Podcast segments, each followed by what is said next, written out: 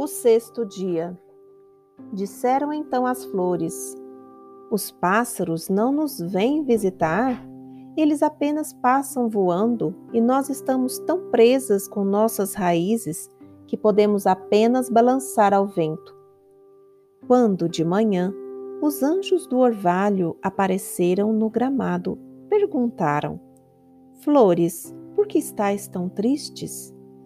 E elas responderam: Os passarinhos não nos vêm visitar. Eles passam voando sem nos perceber.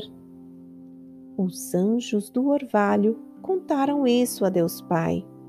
Ele então lhes deu de presente uma nuvem celeste multicolorida e disse: Levai-a até a terra e lá tirai seu véu. Os anjos do orvalho desceram até a terra, levando consigo a nuvem. Tiraram seu véu enquanto estavam bem no alto, lá no ar. E delas saíram milhares de borboletas.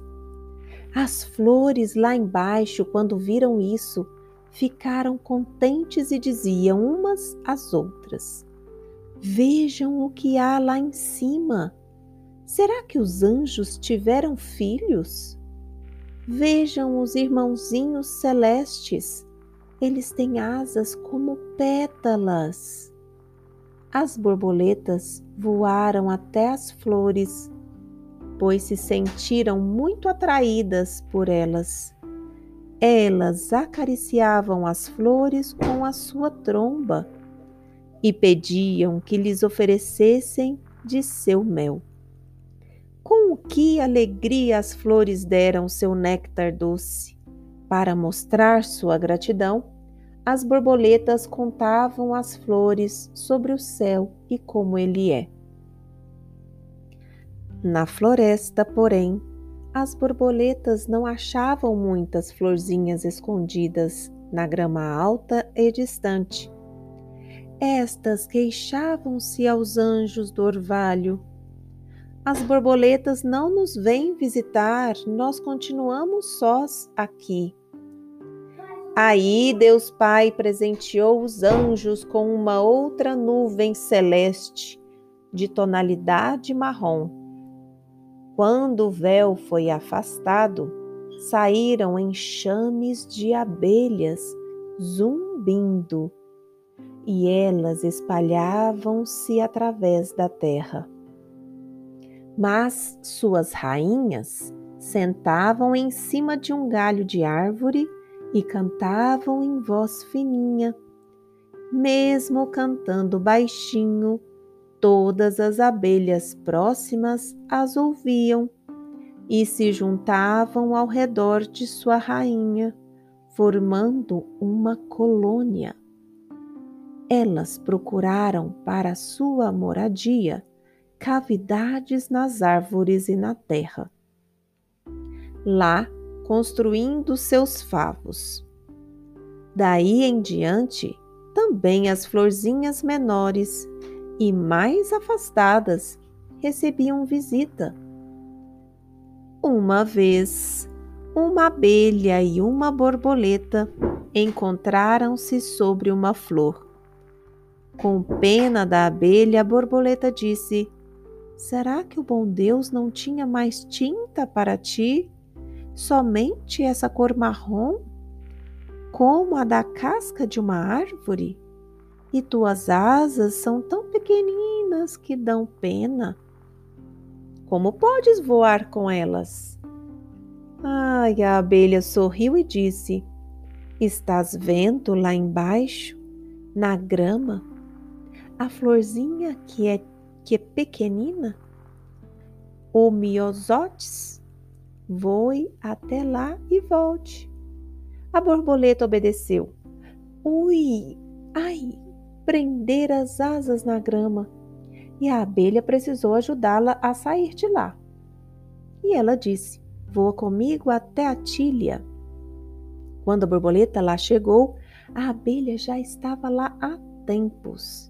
Ela riu alegremente e disse: Querida borboleta, tuas cores são tão belas.